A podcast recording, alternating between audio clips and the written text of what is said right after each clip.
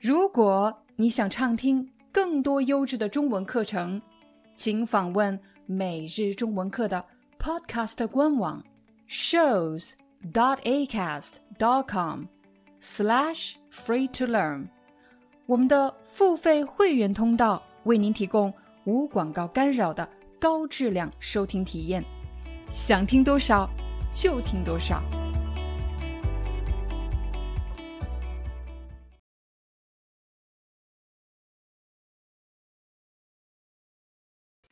其实，中国的小孩子在上小学的时候就已经开始学习成语了，但是很多人并不真的理解什么是成语，为什么要学习成语。那么，我们就和大家一起来看一看成语有哪些特点呢？首先，成语一般来说是四个字，大多数成语都是四个字。那有的朋友就会说了，廖老师，好好吃饭，好好睡觉，好好学习，天天向上，呃，这都是四个字吧？这些是成语吗？这些不是成语。那么我们就要看成语的第二个特点。成语一般是出自古代的故事，又或者是中国古代的经典著作，比如《论语》。《论语》的创作时间是春秋战国时期。对中国的历史不了解的朋友，可能不知道春秋战国时期是什么时候呢？我来帮你算一算，今年是二零二二年，从春秋战国时期到现在，距今两千八百九十二年。大家可以想象一下，经过两千多年的历史变迁。这些古老的语言表达习惯居然被保留了下来，说明成语的语言表达效率是很高的。它不仅具有很高的文化价值，同时具有很高的语言价值。也许你有这样的体会：你虽然可以在会议上用中文发言，又或者在公开的场合用中文讲话，表达自己的想法。但是你却总觉得自己的语言不够简练，不够精简，这时你就需要学习成语。在我看来，成语就像是一杯意大利浓缩咖啡 （espresso）。你知道的，浓缩咖啡只有小小的一杯，但是喝下去之后呢，威力无穷。成语也是这样的。你不要小看它，只有四个字，但是这四个字却可以表达一句话才能说清楚的内容。成语最大的特点就是浓缩和精炼。不要看它少，但是留下的全都是精华。我们来看第一个成语“长话短说”。长话就是表示有很多话要说。短说，简短的说明。就算你有很多话要说，但是请你简短的说明，请你说最重要的内容。假设你要主持一个会议，但是会议的时间有限，大家没有很多时间，所以你想直接进入主题。这时你就可以说：“今天会议时间有限，我们长话短说，直接进入。”会议的主题，又或者在会议上，你知道有一位同事一旦开始发言就会说很长时间，所以在他发言之前，你就想提醒他：“小王，今天会议时间有限，你尽可能长话短说。”就是表示，如果你有很多话要说，但是说最重要的内容，简短的说明。又或者发生了一件事情，这件事情非常复杂，你的同事问你：“哎，跟我们说说发生了什么？”啊，我现在特别忙，我长话短说。小王把老板给打了，事情非常的复杂，我就不要说一开始发生了什么，然后又发生了什么，最后发生了什么，太复杂了，我没有这么多时间，讲这个故事，但是我可以长话短说。小王把老板给打了。在刚才的例子里，小王把老板给打了。我们当然得问一问小王：“你为什么打老板呢？”这时候，小王就说：“哎，我真是一言难尽。”一言难尽是我们今天学习的第二个成语。一言就是一两句话，简单的说；难尽很难说完。你问我为什么打老板，我一两句话根本说不清楚。为什么呢？一言难尽是用来形容一个人有很多难处，而且这个事情非常复杂。他没有办法一两句话简单的说明，又或者是他不方便透露过多的信息。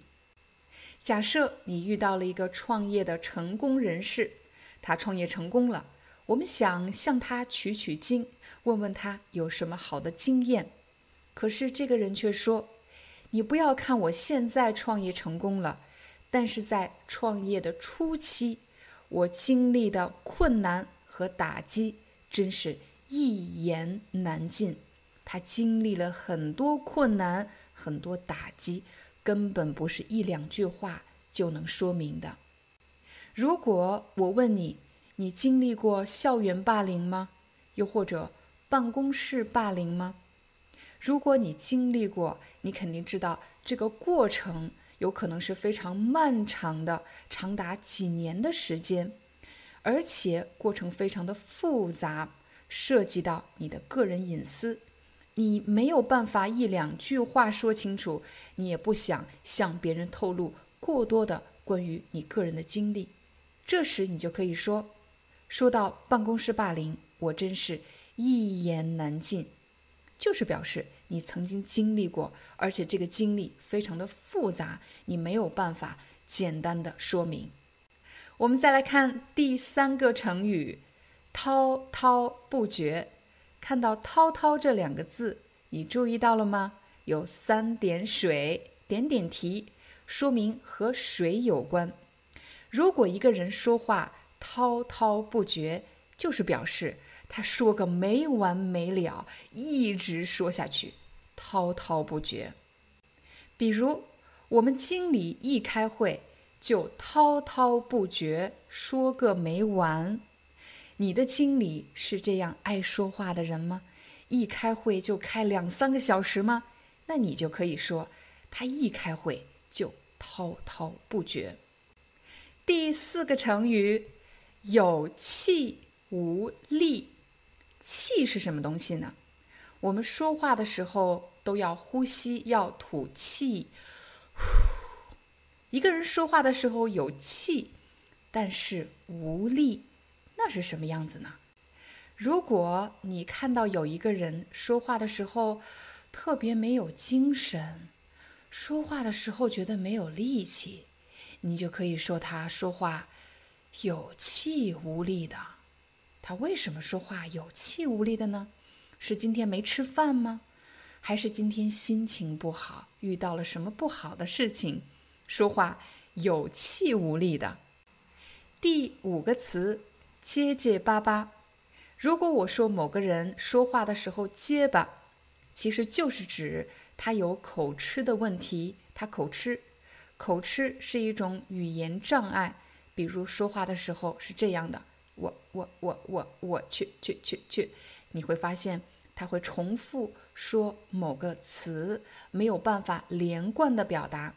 其实我自己小的时候就口吃，直到现在了，如果没有休息好，也会出现口吃的问题。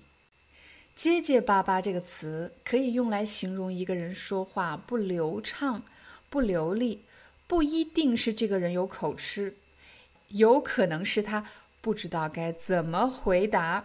举个例子，老板问：“你的报告做好了吗？”“嗯，我、我、我、我的报告做好了，但但是呃，我我忘家了。我的报告做好了，但是我忘家了。这是给老板的回答，但是他知道老板不会喜欢听到这样的答复，所以他说话的时候不是很流利，不是很流畅，有很多的停顿。这时候我们就可以说：“你怎么说话结结巴巴的？”就是表示有很多的迟疑，没有办法一次性完整的把信息全部表达出来。有的人在说话的时候会紧张。会结结巴巴的，但是还有一些人，他们说话的时候侃侃而谈。侃侃而谈是你学习的第六个成语。侃侃而谈的意思就是指某个人说话的时候非常自信，非常的从容。从容就是不紧不慢，不会说话特别快、特别急，也不会说话特别慢，嗯，结结巴巴的。没有，非常的流畅，非常的自信。这时我们就可以说，他在说话的时候侃侃而谈。我来给大家一个例子：假设在一个非常重要的会议上，老板让小张介绍一下他们小组的工作情况。这是一个非常重要的会议，通常人们会紧张，对吗？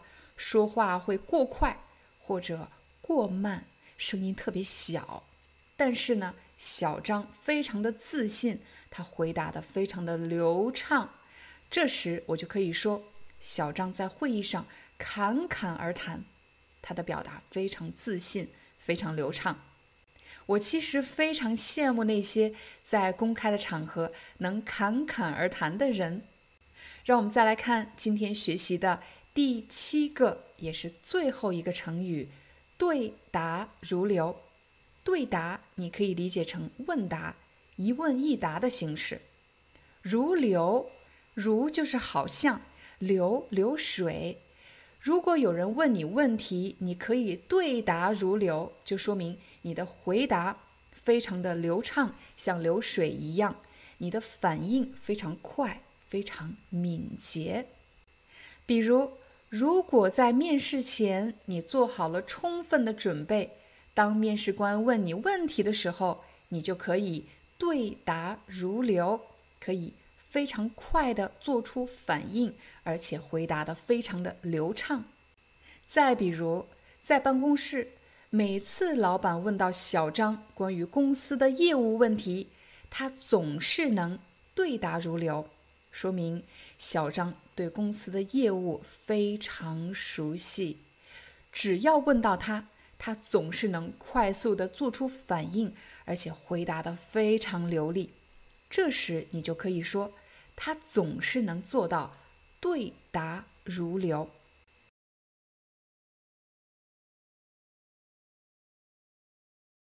当你讨论学习和工作的时候，你会经常用到这七个表达。我们来看第一个，急于求成。急于求成，急表示着急，求成表示求得成功。当我们说一个人急于求成，就是指他希望快一点实现目标，看到结果，希望快一点成功。有的朋友可能会说。每个人都希望快一点实现目标，这有什么错吗？这确实没什么错。但是“急于求成”这个词，形容的是当某个人他太急切的想要实现目标，但是这种急切其实对他实现目标没有帮助。我来给你一个例子：假设你喜欢上了一个女生，又或者你喜欢上了一个男生。为了让他注意你，所以你经常给他打电话、发短信，还给他买各种各样的礼物。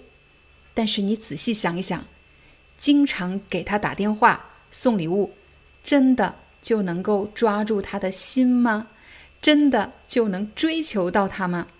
有时候保持一点距离，保持一点神秘感，反而会让对方注意到你。在刚才的例子里。如果你因为太急切的想要达到一个目的，所以你不停的做很多事情，停不下来，但是做的越多，反而离自己的目标越远，这时我们就会说，你太急于求成了，又或者你有点儿急于求成。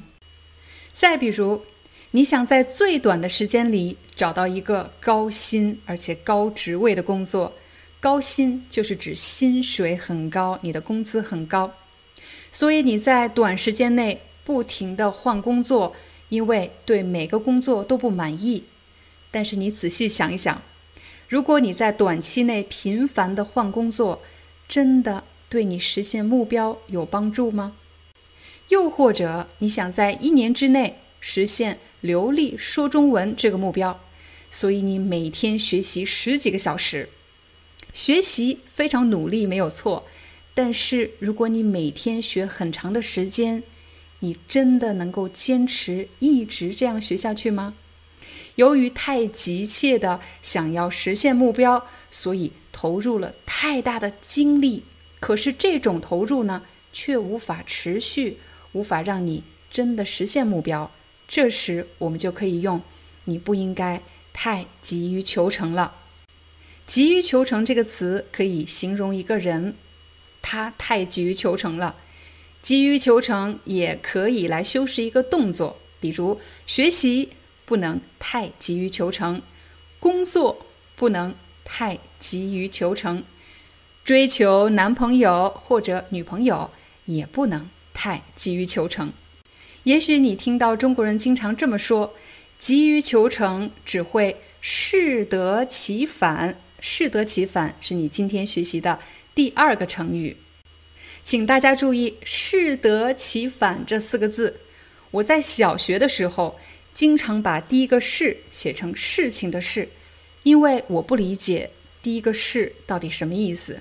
“是”表示恰好怎么样，就是刚刚怎么样；“适得其反”表示刚好让结果反过来了。也就是说，急于求成不仅不会让你实现目标，反而会让你远离目标，会得到相反的结果。那我们就想一想，有哪些事情会让我们适得其反，不仅不能实现目标，反而远离目标了呢？比如在办公室或者学校，如果老板过度惩罚员工，老师过度惩罚学生，就会适得其反，就会恰好得到相反的结果。请大家注意这里的“过度”有两个词。都读作过度，过度惩罚就是表示这个惩罚的程度已经超过了人们能够接受的程度，就说过度惩罚，惩罚的太多了，或者惩罚的太严格了。而第二个过度的“度”字，不是这个“度”字，我指的是“度”这个字，你会发现有三点水。这个过渡，我们经常说过渡期。什么叫过渡期呢？从一个状态变到另外一个状态，这个变换的过程中就称为过渡期。比如你刚刚搬到一个新的城市或者新的国家，从完全不了解这个地方到已经适应了、已经熟悉了，你看到这两个阶段之间其实是有一个时间的跨度的。那这个时期，我们就可以说过渡期，也就是慢慢适应、慢慢转变的过程。再比如，公司想要给你升职加薪，升职就是给你提升职位，加薪增加你的工资，增加你的薪水。但是如果公司没有直接把你提升为经理这个职位，而是让你做一些领队的工作。比如说，团队的组长或者做一个部门的主管，那么在得到经理这个职位之前，你可能要经历一个过程，要熟悉各种各样的管理工作。那这个时期，我们就可以说过渡期。解释完了这两个词，让我们再回到适得其反。还有什么事情会适得其反呢？比如过度谨慎。会适得其反，小心谨慎不是一件坏事情，但如果太过谨慎了，太过小心了，不愿意犯任何错误，那么就变成了过度谨慎。过度谨慎只会适得其反。有的朋友可能会问，这里的“只会”是什么意思呢？我们先来看一个简单的句子：过度谨慎会适得其反。这里的“会”表示将要、将会怎么样，将会让事情得到相反的结果。过度谨慎只会适得其反。这里把“会”变成了“只会”，就是指过度谨慎不会给人带来什么好的结果、好的作用，只会给人们带来相反的结果。再比如。过度鞭策自己只会适得其反。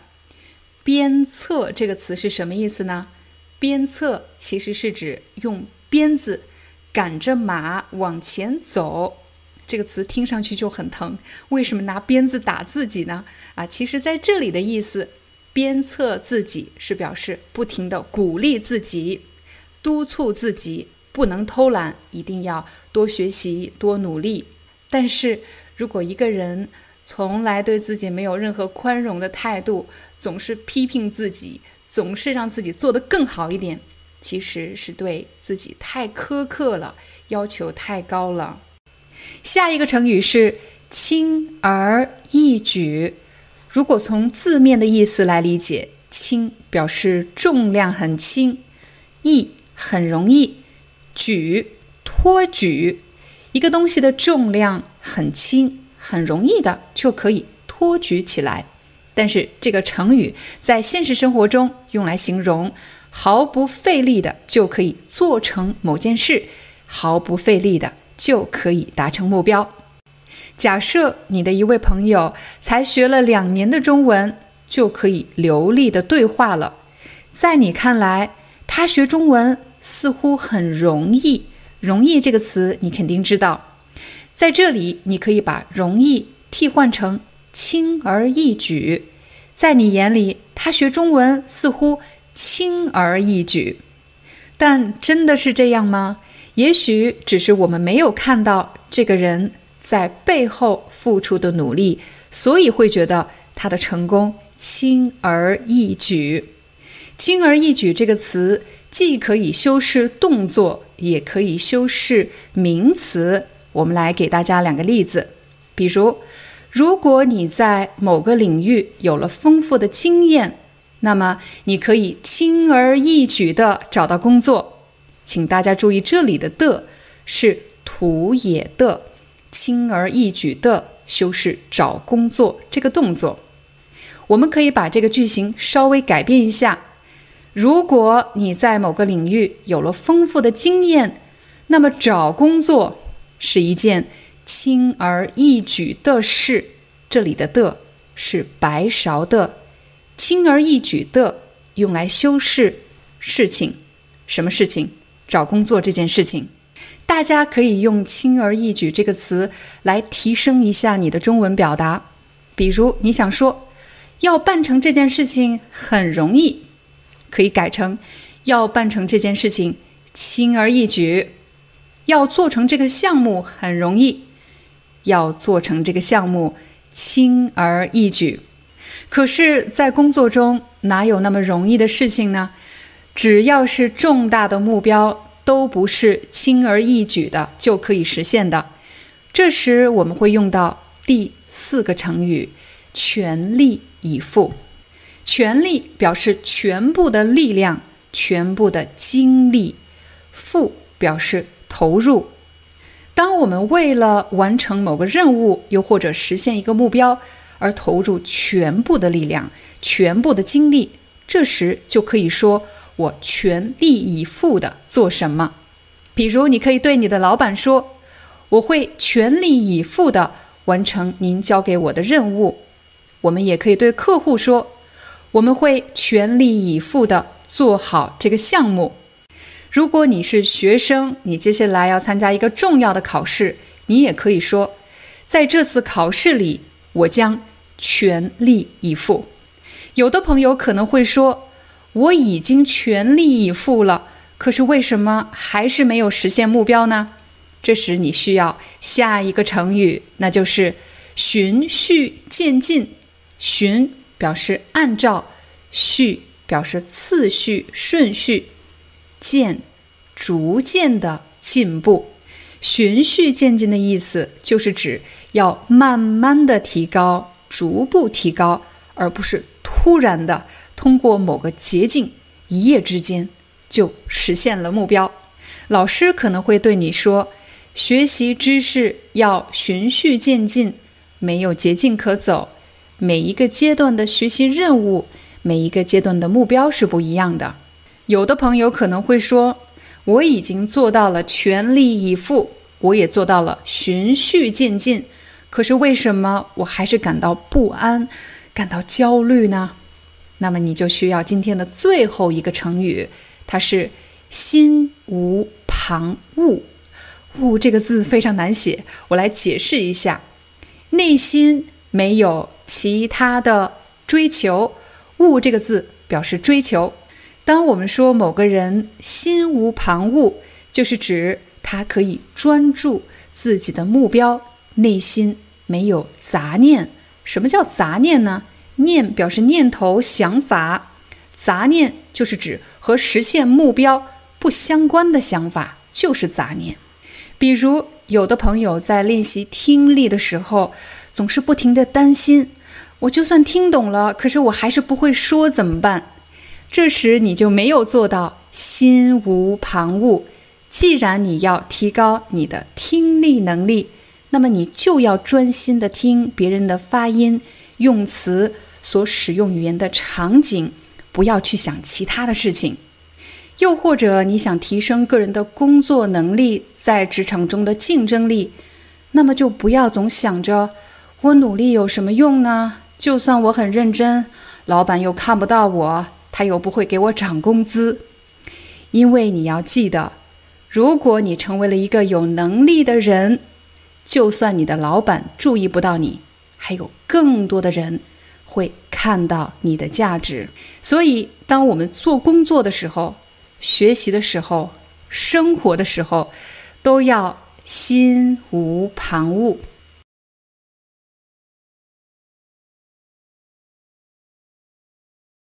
嗨，大家好，欢迎你来到今天的中文课。在你的职业生涯中，你有没有遇到过让你特别反感的同事或者老板呢？甚至你已经离开了这家公司，可是你还记得这些人？在今天的中文课里，我将教给你十个用来形容这些人的成语。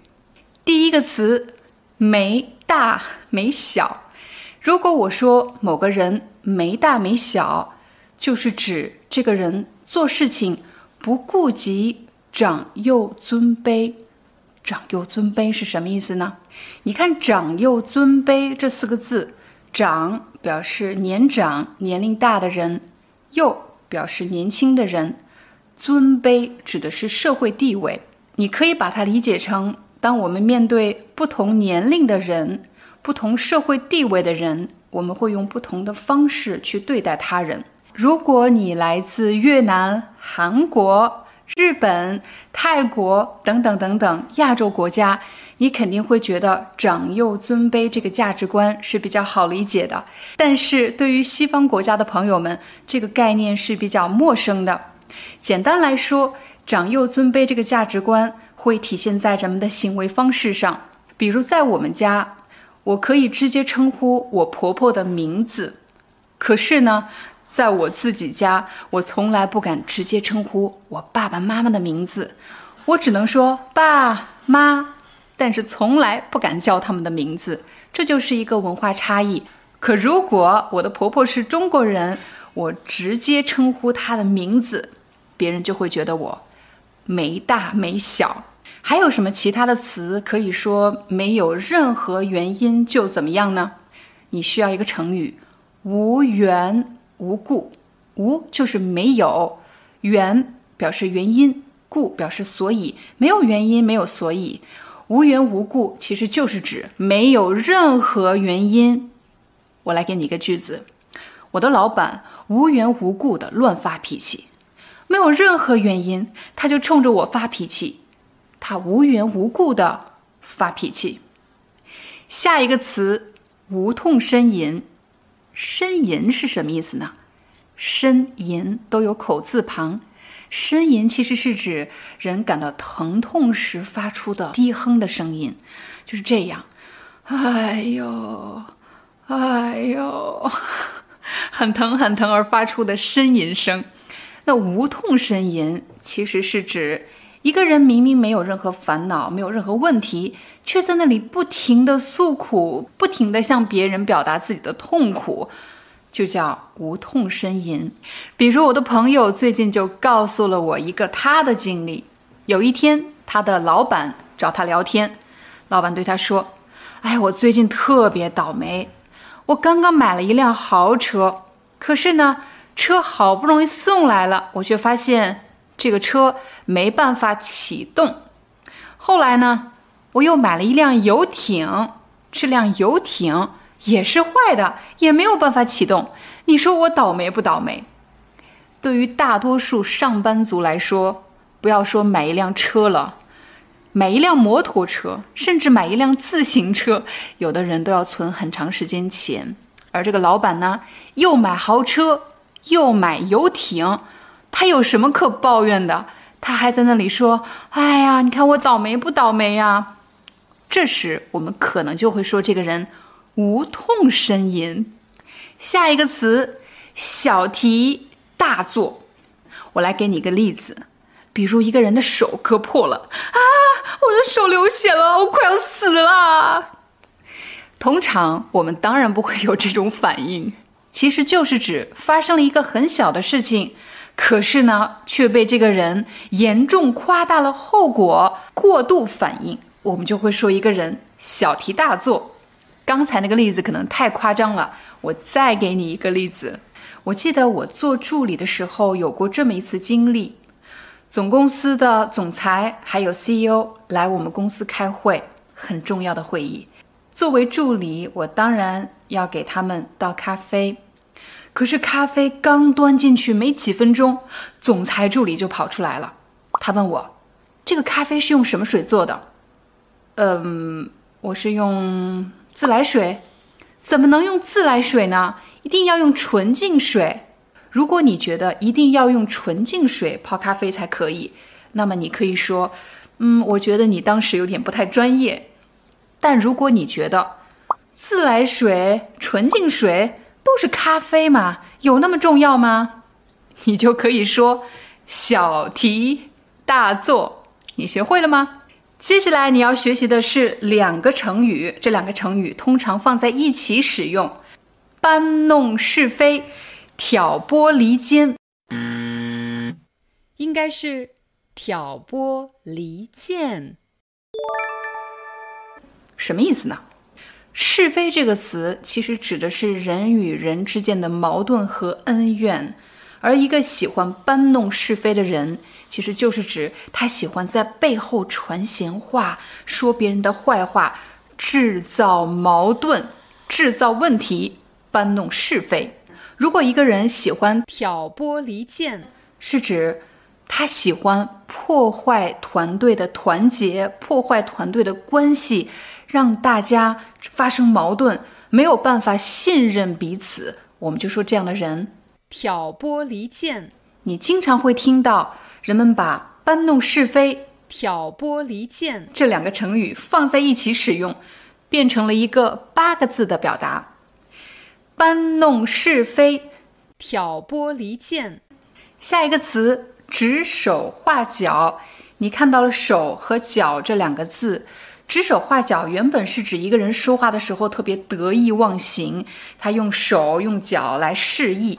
如果我对某个人说“你少对我指手画脚”，其实是指我不希望他在没有经过我允许的情况下。非常轻率的评价我，或者批评我，又或者是命令我去做什么事情，你少对我指手画脚。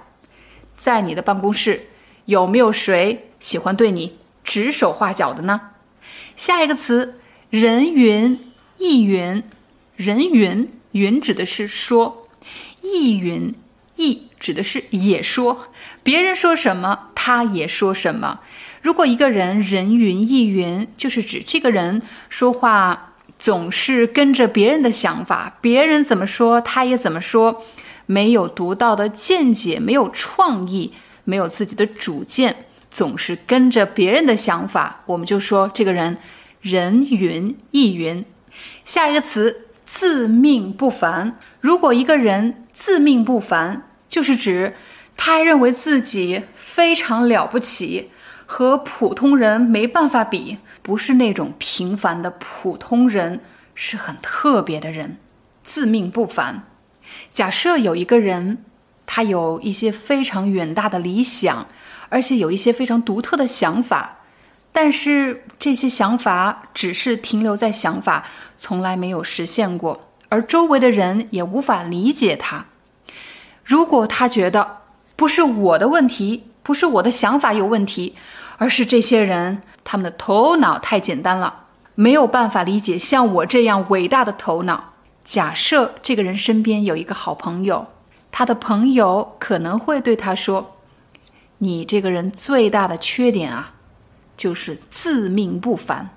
最后一个词“处心积虑”，我们可以说一个人处心积虑的干什么？假设你在某家公司工作了十年，可是你的工资从来没有涨过，你也没有升过职，你一直不明白为什么。可是直到你离开这家公司的时候，你才知道，你的老板处心积虑的阻止给你加薪。阻止给你升职。如果一个人处心积虑的干什么，就是指他用了很长时间来谋划这件事，费尽心机想要达到他的目的。我们就说这个人他处心积虑的不想让你升职，不想给你加薪。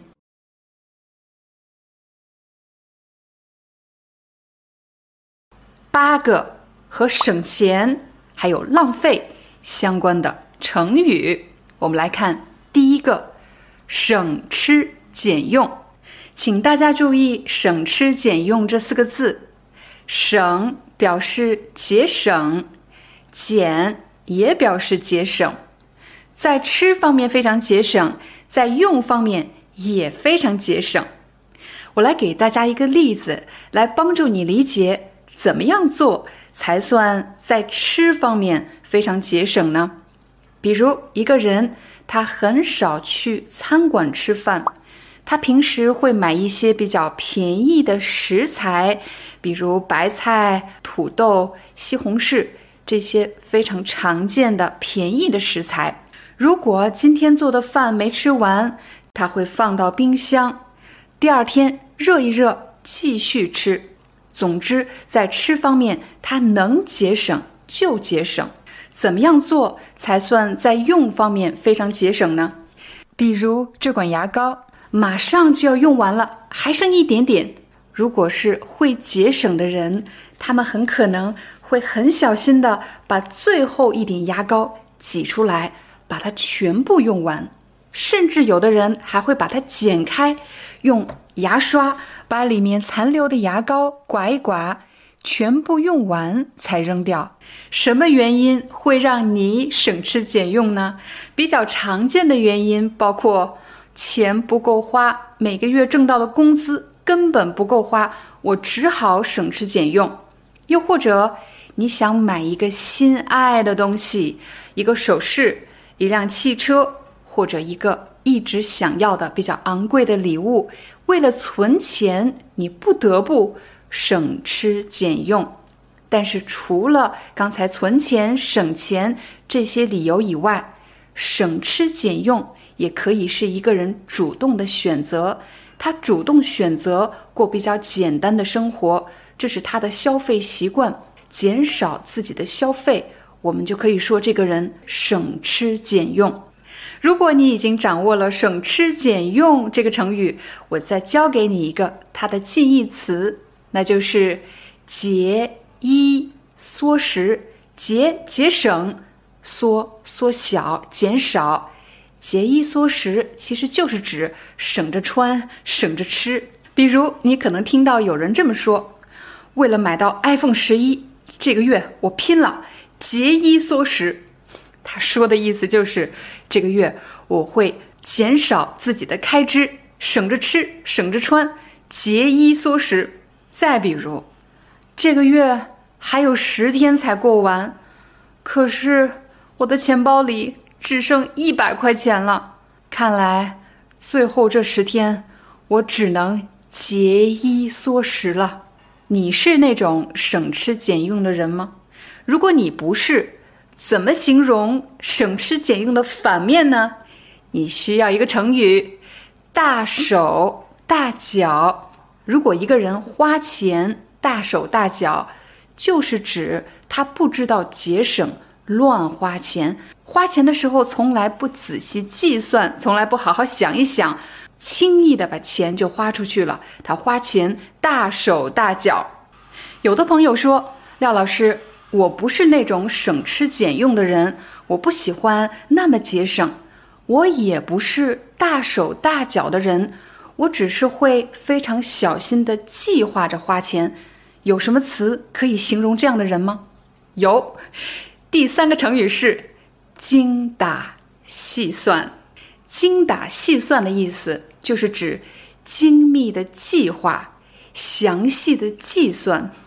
一个花钱精打细算的人，很可能有这样的消费习惯：比如在买什么东西之前，他会列一个购物清单，把那些不需要的、不急着用的东西全部划掉，不要、不要、不要，不买、不买、不买。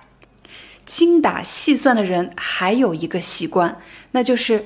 他会把要花的钱和要存的钱分得非常清楚，可以克制自己的消费欲望。购买什么东西不是按照自己的心情，不是按着自己的感觉去做决定，而是看自己有多少预算，预算够了，而且真的很需要才买。如果预算不够，又不需要，又不紧急的话，就会选择不买。这样的人，我们就可以说他们精打细算。有的朋友可能会说：“我已经非常努力的在控制自己的消费欲望了，有很多我想买的东西都没买呢，可是我还是觉得钱不够花，怎么办？”你需要下一个成语，那就是“量入为出”。量入为出的意思就是指。根据收入的多少来限制自己的开支，简单来说就是指，如果你挣得多，当然你能购买的东西的价格就可以更高一些；但如果你挣的比较少，哪怕这个东西你多么多么需要，只要超出了你的收入所能承受的范围，那么这个东西你真的就不该买它。刚才我们教给了大家一些省钱的办法，现在再教给你一个挣钱的成语，它就是“开源节流”。我太喜欢这个词了，“开源节流”。源三点水，原本指的是水源，但是这里呢，“开源”其实是指开拓出更多收入的来源，有更多收入的渠道。节流的意思是指节省开支，开拓更多可以增加收入的来源，减少自己的开支。也就是你挣得多，花的少，怎么能存不下钱呢？如果做不到量入为出、开源节流，后果就是入不敷出。入不敷出其实就是指。收入不够自己的开支，钱根本不够花，形容一个人非常的贫穷。我这个月又是入不敷出，这个月我就又没钱花了。为什么有的人就能控制住自己的消费欲望呢？但有的人就是控制不住呢？我以前觉得有谁不爱花钱呢？人人都喜欢买好东西呀。可是后来我发现。每个人花钱的原因是不一样的，比如花钱大手大脚的人是通过消费来获得一种短暂的满足感，这类人他们通常是比较感性的，而不是特别理性的人。但是花钱的理由可不止这些。再比如，喜欢铺张浪费的人，什么叫铺张浪费？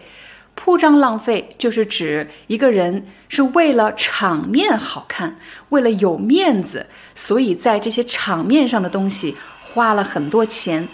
比如，为了给孩子办一场有面子的生日派对，把大家请到一个豪华酒店里开生日派对，那怎么能不花钱呢？像这种为了场面好看而花很多钱、浪费很多钱，我们就说这个人喜欢铺张浪费。还有什么词可以形容比铺张浪费更极端的浪费、更极端的奢侈呢？那就是。挥金如土，把金子像泥土一样挥霍浪费。什么样的人可以做到挥金如土呢？我想到了两种人，比如富豪和富二代。富豪就是指极其有钱的人，富豪；而富二代指的是富豪的子女，我们称为富二代。富二代通常是那些过着非常优越生活的人，但是生活所需要消耗的资金，并不是他们自己挣来的，而是因为父母很富有，所以自己才过着优越的生活。所以你会经常看到人们把富商的子女叫做富二代。我来给大家两个例子，比如富商为了给自己的女儿举办一场盛大的婚礼。他包下了整个岛屿，挥金如土。一个富二代为了追求一个女明星，他挥金如土。他怎么挥金如土了？他为这个女明星购置了豪宅，买豪车，还买了各种昂贵的珠宝。他挥金如土，把金钱像泥土一样挥霍掉了。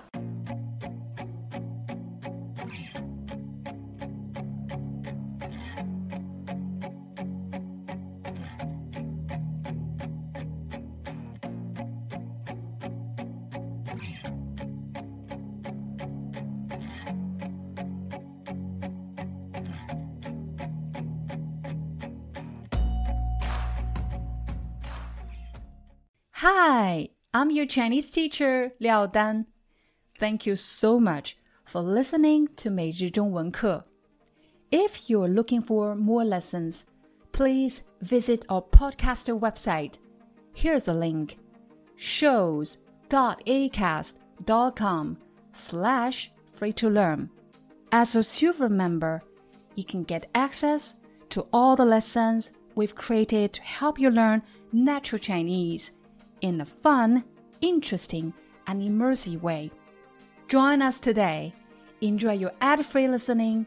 I'll see you in upcoming episode.